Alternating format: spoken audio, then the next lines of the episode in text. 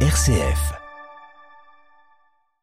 Et sur RCF Anjou, nous passons à la carte blanche de Raphaël Delacroix. Bonjour Raphaël. Bonjour David. À l'approche de l'élection présidentielle, Raphaël, vous entrevoyez déjà qui pourra être, sinon la grande gagnante, au moins un des scores qui nous obligeront à compter avec elle dans, dans l'analyse du scrutin. Et oui David, son score monte dans les sondages, scrutin après scrutin, elle semble faire consensus et emporter une large adhésion auprès des Français, en touchant, et ce n'est pas là une de ses moindres performances, un public extrêmement varié par les opinions, les classes d'âge et les couches sociales. Pour être franc, c'est pas vraiment une adhésion, c'est plutôt un pis-aller, euh, parfois conscient et assumé, mais souvent par défaut, par manque d'envie ou manque d'intérêt.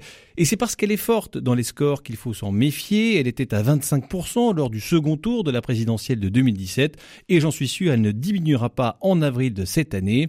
Elle monte elle montre, pardon, à tort ou à raison, l'espoir ou plutôt le peu d'espoir que les Français ont dans la politique. Mais Raphaël, de qui voulez-vous parler? Et vous me voyez venir, David, c'est de l'abstention que je veux parler. Elle est là, tel le fruit défendu montrant ses attraits. Et c'est vrai qu'elle est tentante. Fuyons le brouhaha de la campagne, les petites phrases de l'un, la polémique soulevée par l'autre, fuyons-les, eux et leurs promesses. Moi, président, je restaurerai l'école républicaine. Moi, présidente, j'augmenterai le pouvoir d'achat des Français. Moi, président, je rendrai la France sûre. Moi, présidente, la justice sera vraiment juste, etc., etc. Ah, que la tentation est grande de les renvoyer à leurs promesses dont il est écrit d'avance qu'ils ne les tiendront pas, pensons-nous.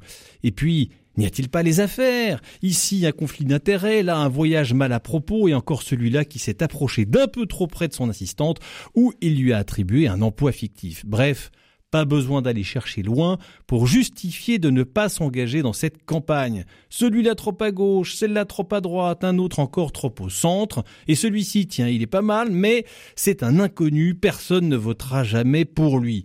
Alors méfions-nous, chers amis, de mordre dans le fruit de l'abstention, action politique confortable et sans effort. En ne votant pour personne, on peut critiquer tout le monde. Une société ne se construit pas en regardant la politique de haut parce qu'elle est trop sale, trop ceci ou trop cela. Allons voter pour un candidat imparfait, mais un candidat qui va se coltiner le gouvernement de la France.